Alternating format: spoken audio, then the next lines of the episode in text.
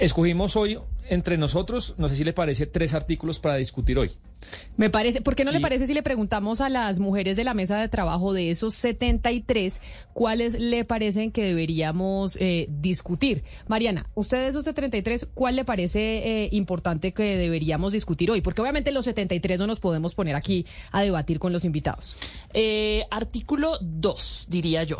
¿Qué dice el artículo 2 de la reforma? Es sobre la estabilidad laboral reforzada para personas vulnerables. Que eso entonces es que no se puede echar sin justa causa o despedir sin justa causa a una persona vulnerable, tiene que ser con orden de un juez. Exactamente. Y una persona vulnerable, no sé cómo se define, esa es una de las grandes preguntas que tenemos. Sí, hay, hay una lista ahí en el articulado eh, eh, es reforzar como una estabilidad. Esa es la idea que usted, Camila, si usted, por ejemplo, es madre cabeza de familia, para que la empresa la despida a usted, tiene que ser con justa causa y además, eh, pues tener como la aprobación y la orden de un juez laboral. Bueno, ese es el que escoge Mariana. Ana Cristina, ¿usted cuál va a escoger? ¿Qué, qué, qué punto del articulado decidimos discutir hoy? ¿Cuál quiere usted que, empecemos a debatir? Camila, sobre horarios nocturnos y el impacto que tendría tanto para los empleadores como para los empleados. Ah, perfecto. Ese es el artículo que ese es el artículo 11, según entiendo más o menos de la reforma o ese o ese qué Creo que es el 11, Camila, aquí aquí estoy mirando exactamente el número, pero es es, es... El eh, artículo 11, sí señora, régimen de trabajo diurno, festivos y dominicales, que eso es lo que le cuesta eh, una plata importante a las a las empresas. Bueno, Sebastián, ¿y usted que está ahí metido, cuál, usted cuál, el de las plataformas digitales, el que le gusta a usted? Bueno, pero es que me quitaron eh, esos que quería y me deja usted ese.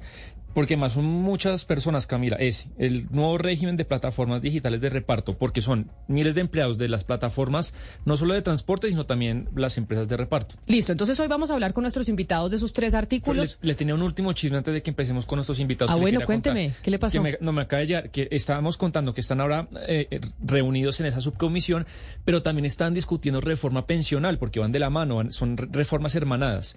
Y de la Andy, del doctor Bruce McMaster, le cede su silla a Armando Montenegro de ASO Fondos para que se siente a oír el tema. Pues, que es el señor, pues, representante de los fondos de, pensiones. De los fondos.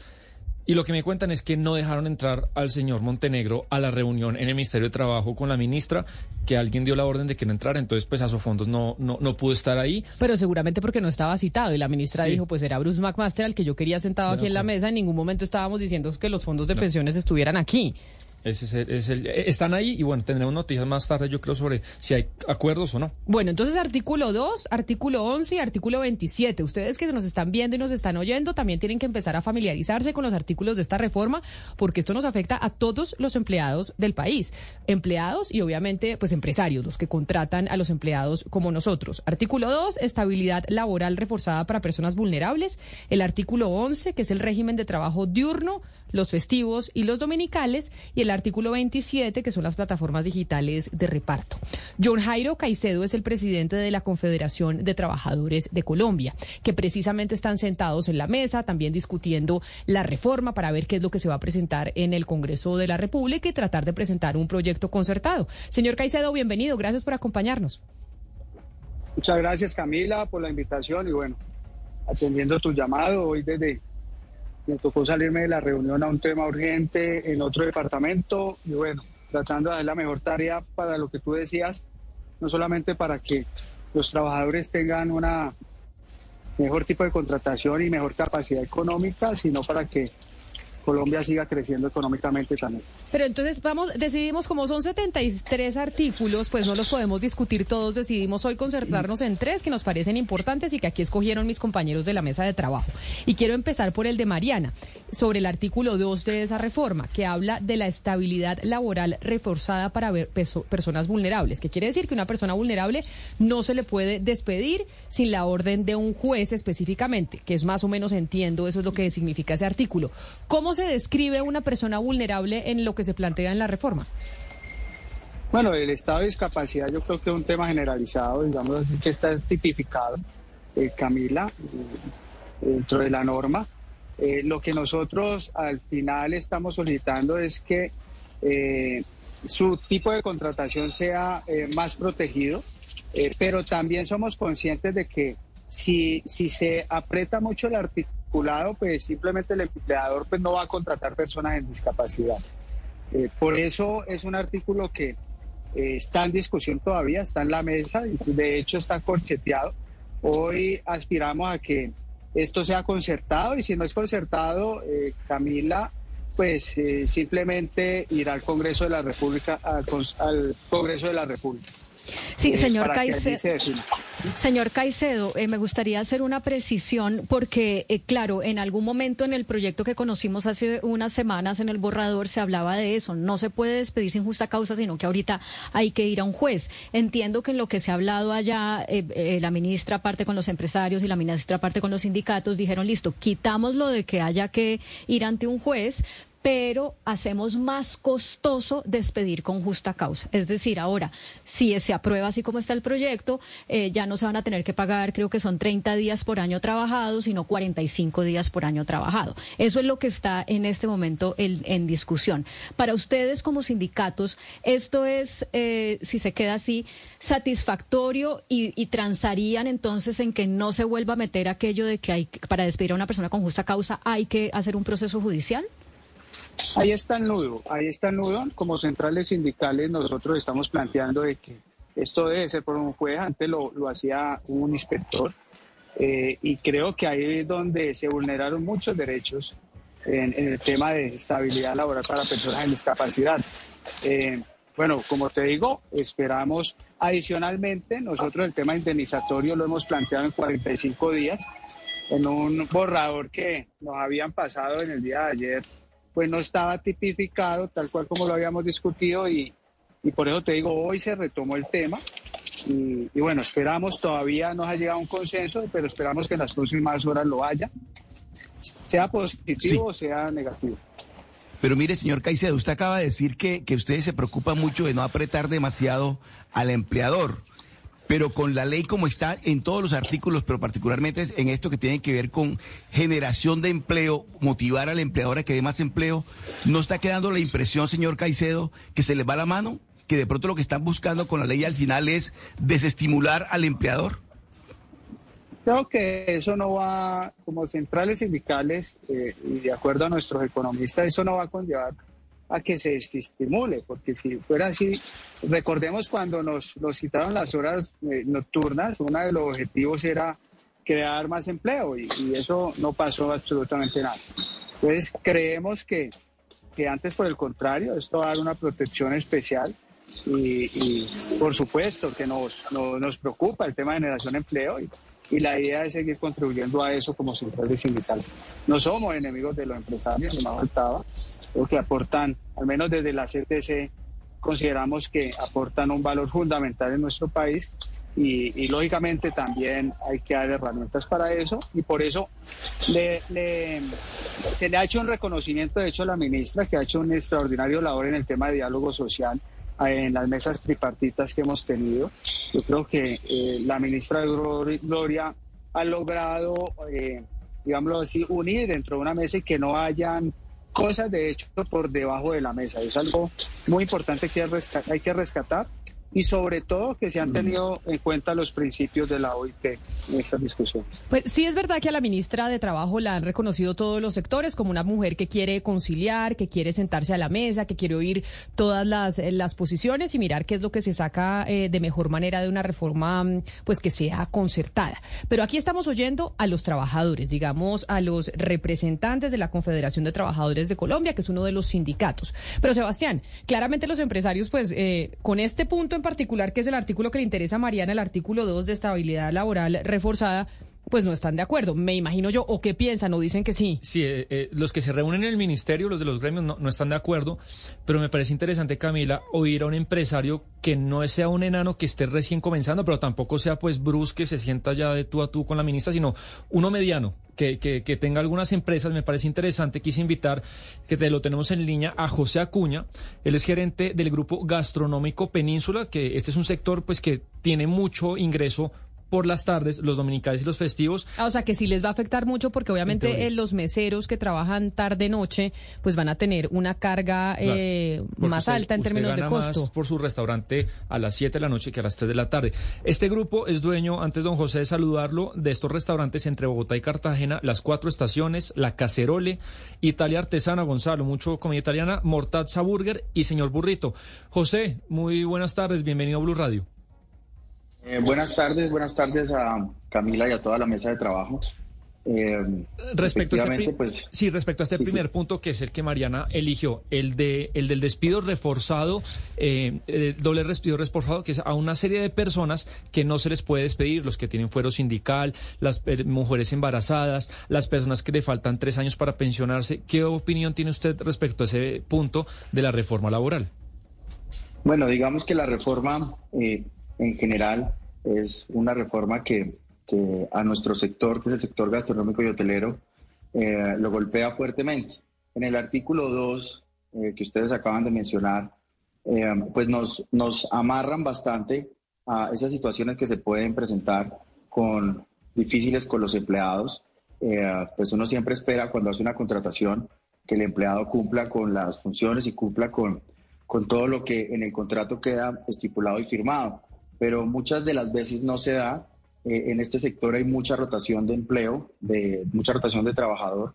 Entonces, eh, reconociendo que pues hay personas que puedan, eh, como lo mencionan, tener incapacidad y, y, de pronto vulnerables, pues desde la parte humana, nosotros pensamos que, que sí eh, podrían tener unos beneficios, pero, pero ya eh, obligarnos o amarrarnos a que cuando un, un, trabajador no está cumpliendo con sus funciones y, y por X o Y eh, resulta inconveniente esta persona para la empresa, entonces pues es bastante complicado. Y creo que la reforma lo que tendría que buscar es generar empleo, pero con este tipo de artículos va a ser todo lo contrario, porque entonces al empresario le va a dar eh, digamos que se va a echar para atrás en las contrataciones, va a pensarlo mucho mejor y seguramente se reduzca el número de empleados que tenga cada una de las empresas. Pero ahora entonces, ese sobre el punto 2, el artículo 2, que fue el que escogió Mariana, pero quiero preguntarle a usted, eh, señora Cuña, sobre el artículo 11. Recordémosle a los oyentes que son 73 artículos de la reforma y vamos a discutir tres que nos parecen o le parecieron a mis compañeros importantes. El artículo 11 habla del régimen de trabajo diurno, festivos y dominicales. Y es que, pues, se suben, digamos, los costos cuando las personas eh, van a trabajar de noche. Creo que se, la jornada nocturna se pasa otra vez a las 6 de la tarde. Hoy, es de las 9 de la, noche a las 6 de la mañana y lo que quiere la, ministra es... Desde las 6 de la tarde. Exactamente, hasta las 6 de la mañana. Y lo que va a pasar con los eh, festivos y los dominicales es que se va a pagar al 100%, es decir, se va a pagar 100%, o sea, el doble.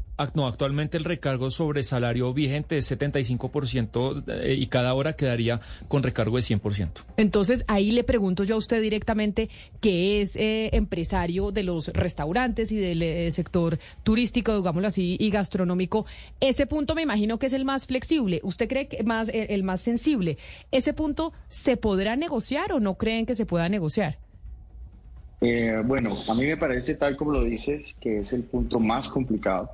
Creo que ahí no va a haber de parte de los gremios y de parte del sector turístico y gastronómico ningún tipo de negociación, porque eh, nosotros vamos a ser los que más vamos a sufrir eh, ese, esa reforma, eh, ese punto de que después de las seis de la tarde estemos obligados a pagar el, el, recargo nocturno, estemos obligados a pagar horas extras, estemos los dominicales ahora a pagarlos al 100%. hay que tener en cuenta que aparte de, dicha reforma, pues debido a la inflación, los precios de la materia prima están por las nubes. Otra vez nos tocó aplicar el hipoconsumo a partir de enero de este año. Entonces, realmente es un sector que está bastante golpeado. Eh, yo en ocasiones he oído al gobierno nacional hablar mucho de, de, ayudar para el sector, para que el sector turístico, para que el turismo crezca en el país. Y creo que con los empresarios pequeños y medianos están haciendo todo lo contrario. Ese es un punto que nos afectaría y afectaría mucho a los empleados, porque en ese caso tendríamos seguramente que desistir de muchos de los empleos y la gente tendría que empezar a duplicarse de alguna manera, eh, porque nosotros no somos, eh, somos un sector que es los trabajadores tienen que estar de manera presencial. Entonces no tiene que ver nada con la productividad de, si trabaja más horas o trabaja menos horas, eh, sino, si no es presencial, entonces nos, nos dejan atados, atados de manos. Sí, ahí uno se pregunta, eh, señora Cuña, pues hay dos sectores que uno pensaría eh, de primerazo que son los más afectados, que es por una parte el sector gastronómico, el sector de restaurantes y por otra parte el sector salud, en lo que tiene que ver con pagos eh, de recargo nocturno y también domingos y festivos. Y yo le quisiera preguntar, claro, es muy claro, eh, entendemos muy bien lo que significaría en recarga para, para empresarios, pero ¿qué tipo de, de, de alternativas habría? ¿Solamente eh, duplicar turnos, es decir, eh, tener, eh, dobletear personal? como ¿Cuáles serían como las alternativas que ustedes propondrían o, qué salidas? No, lo que pasa es que yo creo que en ese caso el tema de la contratación del personal se vería muy afectada porque ya, ya de por sí tener una persona con el mínimo son, ah, son alrededor de 1.960.000 pesos con todo lo que la persona recibe y aparte de eso, el incremento de horas extras y de, recargos nocturnos, pues eh, definitivamente nos va a golpear eh, y no, no va a ser funcional entonces tener... Pero, este eh, golpear significa también despidos, es decir, no solamente en contratación, sino también en despidos. Claro, dejaremos de contratar y también tendremos que, que salir de algunas personas porque si no, pues la caja no nos va a dar, ¿sí? por, por, por además todos estos otros eh, factores que yo les acabo de, comentar, porque no solamente es la reforma, sino, sino es todo lo que se ha venido presentando desde el mes de enero, que nos ha afectado al sector eh, de una manera muy complicada. Pero usted ya hicieron las cuentas, señora Cuña, es decir, un restaurante eh, mediano de 15, 20 empleados, ¿qué tanto incrementa sus costos, dejando de pagar por turnos o por horas a los trabajadores y vinculándolos laboralmente? ¿Qué tanto se incrementan los costos para, para un establecimiento eh, como un restaurante? Bueno, pues eh, digamos que después de, la hora en la que eh, está la propuesta de las seis de la tarde, los restaurantes, los lugares de fiesta, los hoteles, más o menos serían cuatro horas de más, un recargo importante, más la hora extra, más lo del el tema dominical. Entonces, eh, al, salario mínimo o a lo que pagamos por cada, por cada empleado, habría un incremento importante, un porcentaje importante, que si lo juntas por muchos empleados, como en nuestro caso, que tenemos alrededor de 50, 60 empleados, pues nos vamos a ver afectados de una manera bastante importante. Bueno, entonces ahora pongámonos a hablar del artículo 27, que es el de las plataformas digitales de reparto. Ese es el suyo, ¿no, Sebastián? Porque estamos hablando con John Jairo Caicedo, presidente de la Confederación de Trabajadores de Colombia, con José Acuña, gerente del Grupo Gastronómico Península, un empresario. Hemos hablado sobre el artículo 2 y el artículo 11. Ahora vámonos al artículo 27, que es el de las plataformas digitales, que qué dice.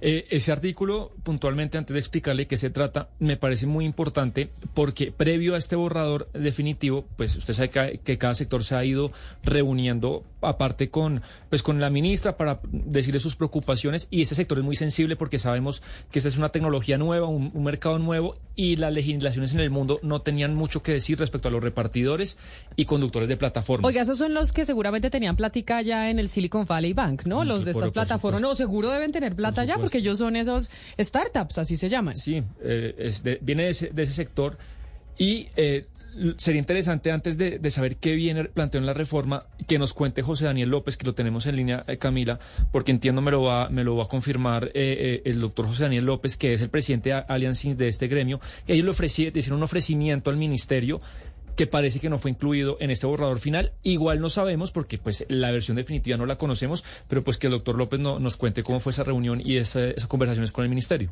Eh, presidente de Allianz IN, mil gracias por estar con nosotros. Excongresista, ahora de gerente o director y presidente de gremio, bienvenido. Gracias por acompañarnos.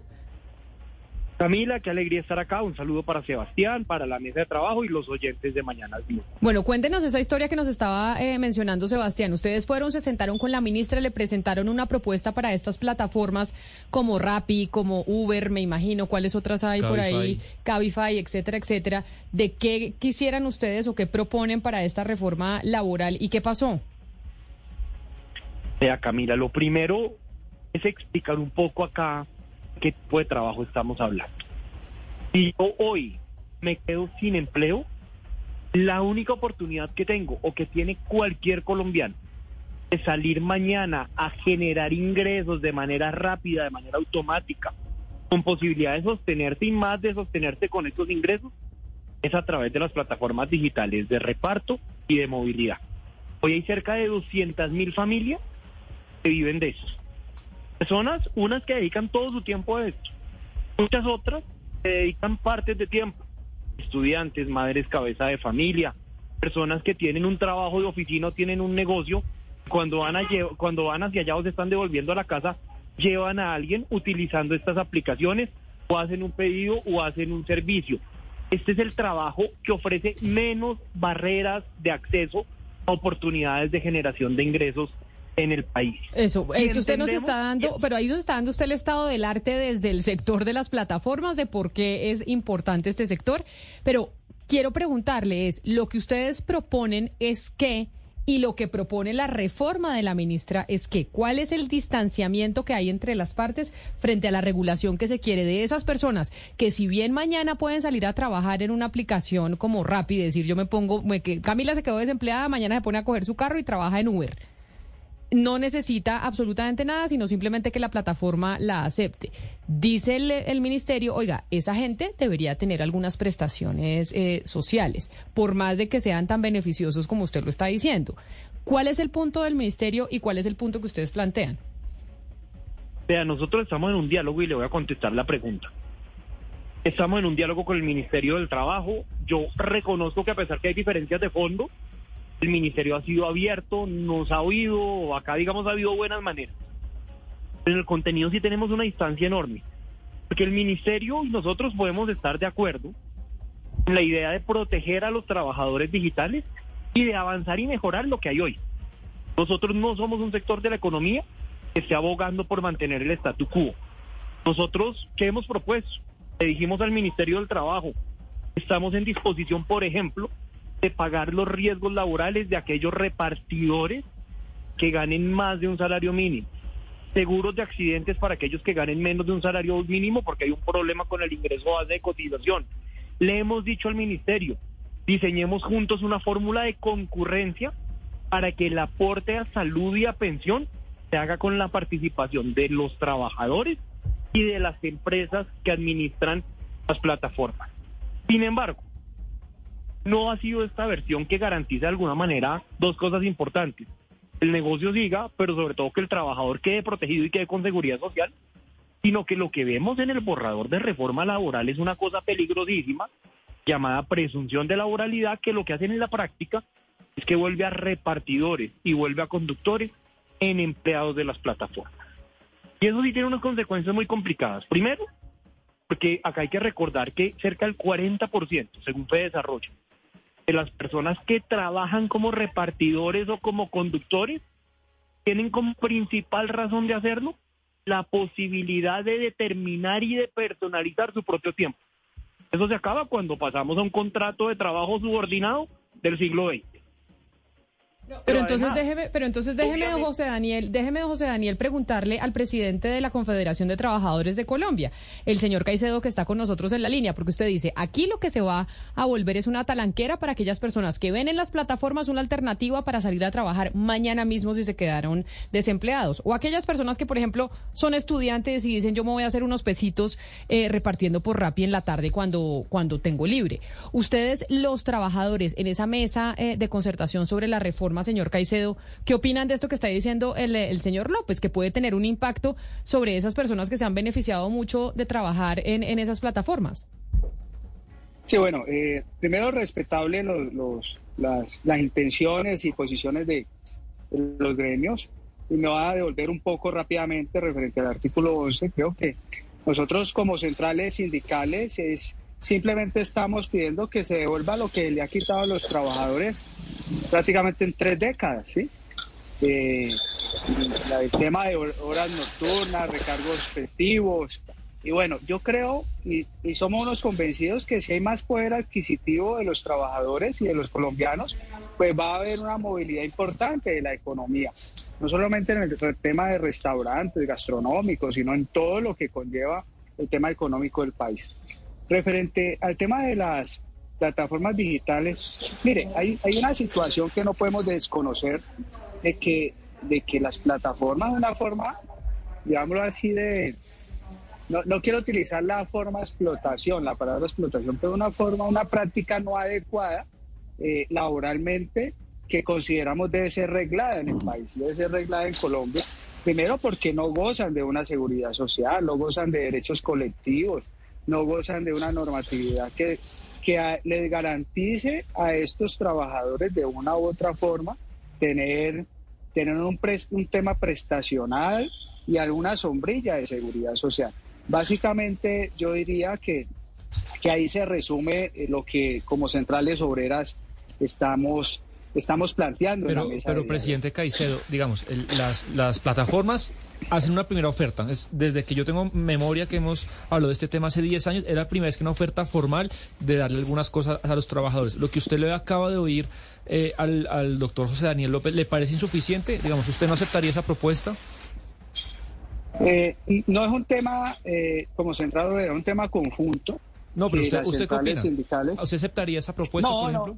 No, eh, no, no, crea que no, porque estaríamos desprotegiendo el tema de sombrilla de seguridad social y derechos colectivos que, estamos solicitando la mesa de diálogo. Decía el señor José, José Daniel López, que sigue conectado con nosotros, que estos eh, contratos laborales, como se plantean en la mesa por parte de los sindicatos, pues son contratos laborales del siglo pasado, que desconocen que hay una evolución tecnológica y que también estamos en el siglo XXI, en donde hay gente que quiere tener otro tipo eh, de flexibilidad laboral. Y de hecho, hay un oyente que nos escribe y nos ve a través de, nuestra, de nuestro canal de YouTube en Blue Radio en vivo que dice los sindicatos también deberían evolucionar, es la opinión del oyente, frente al tipo de trabajo que hoy estamos teniendo. ¿Ustedes sienten, eh, presidente Caicedo, que se han quedado en el siglo pasado y que no han evolucionado? ¿O cuál es la evolución que ustedes han tenido también en términos de, flexibilidad eh, laboral y de lo que demanda esta época? Bueno, creo que, que las organizaciones sindicales en su gran mayoría han evolucionado de hecho, eh, uno de los mensajes muy importantes que hemos tenido es el tema de formalización laboral, que hemos llevado en varios sectores. Y, mire, eh, yo creo que un punto, ese punto es supremamente importante, porque hoy de hecho los jóvenes, muchos de los jóvenes con los que hablamos, están perdiendo la esperanza en el futuro precisamente por lo mismo. Hay una deserción porque, porque no sienten que una estabilidad en los puestos de trabajo, sienten que son eh, digámoslo así, cuando se, hay una forma de contratación de, temporalidad, siente que van a cumplir una función y, salen y se van. O sea, no hay una, una, una esperanza, digámoslo así, en una casa, en una universidad para sus hijos, en un bienestar, en una mejor educación, porque no, no, no hay cómo. Hoy las organizaciones sindicales y como centrales sindicales lo que estamos planteando es eso, volverle esa esperanza a todos esos jóvenes, a todas las personas que hoy la han perdido, que de hecho es la gran mayoría de los colombianos que hoy están en la informalidad, pero adicionalmente estamos planteando eso. Como la inmensa mayoría está en la informalidad, es traer de la informalidad a lo formal. Claro, la gran pregunta es si con estas nuevas medidas se podrán eh, traer realmente más eh, trabajadores a la formalidad que al contrario, que se vayan más trabajadores que estaban en la formalidad, irse a la informalidad. Pero mire, José Daniel López nos dice Francisco García que los que han trabajado en las plataformas no necesitan que ningún Estado los proteja, simplemente quieren que los dejen trabajar, que sí es mucho pedir. Pero hay otro eh, oyente que nos escribe también a través de YouTube de nuestro canal digital que, que se llama Andrés y dice, le piden a los sindicatos que, que evolucionen, porque no, ¿por qué no le piden a los empresarios que dejen de ser tan amarrados y que dejen ellos de llevarse todas las eh, ganancias y explotar a los, a los trabajadores? Frente a esos puntos y a lo que respondía el, eh, señor Caicedo, ¿usted qué tiene que decir? primero saludar al, al, al presidente de la CTC, al señor Caicedo. A ver, Camila, lo primero es que nosotros hemos abordado esta reforma con sentido autocrítico del gremio de las plataformas digitales. Por eso yo no me estoy parando en estos micrófonos a defender el estatus quo. Yo acá he presentado una propuesta concreta que permite que todos los trabajadores digitales de la industria del reparto en Colombia queden protegidos con seguridad social. Hemos hecho también una propuesta, presidente, para avanzar y materializar el diálogo social entre las organizaciones sindicales y las empresas de plataforma. En eso estamos de acuerdo. El tema es que tenemos que ser muy responsables en la forma en la cual hagamos esa regulación, porque lo que hoy propone el borrador, que es pretender convertir a todos en empleados, va a llevar a tres cosas muy complicadas. Uno, el que tenía autonomía en el manejo del tiempo la va a perder. Dos, eso va a implicar que haya muchos menos repartidores y muchos menos conductores. No serán 200 mil, serán muchísimos menos. ¿Y quién va a asumir la responsabilidad política, fruto de la reforma laboral, de haber dejado a decenas de miles de personas que hoy trabajan en esto sin la oportunidad de generación de ingresos para sus familias? Es que lo que acá está en juego no, no es un tema conceptual ni es un tema filosófico solamente. Estamos hablando de un, sector de la economía que le da ingresos a 200 mil personas, entre 150 mil y 200 mil, y podría dejar de hacerlo como consecuencia de una mala regulación. Y tercero, cerca de 45 mil comercios, Camila, generan ventas a través de plataformas de reparto que se verían absolutamente golpeadas y lleva, arrinconadas como consecuencia de esta propuesta de la laboralidad forzosa está en el borrador. Y cierro con, un, con una reflexión en 10 segundos. ¿Quién entiende el Estado, por un lado, esté pensando en cómo protege a los conductores de aplicaciones de movilidad vía reforma laboral y por otro lado los siga persiguiendo en la calle a través de la policía de tránsito? Pues eso me parece un buen punto. Pues ahí están tres artículos de los que queríamos hablar con protagonistas del sector eh, trabajo en nuestro país.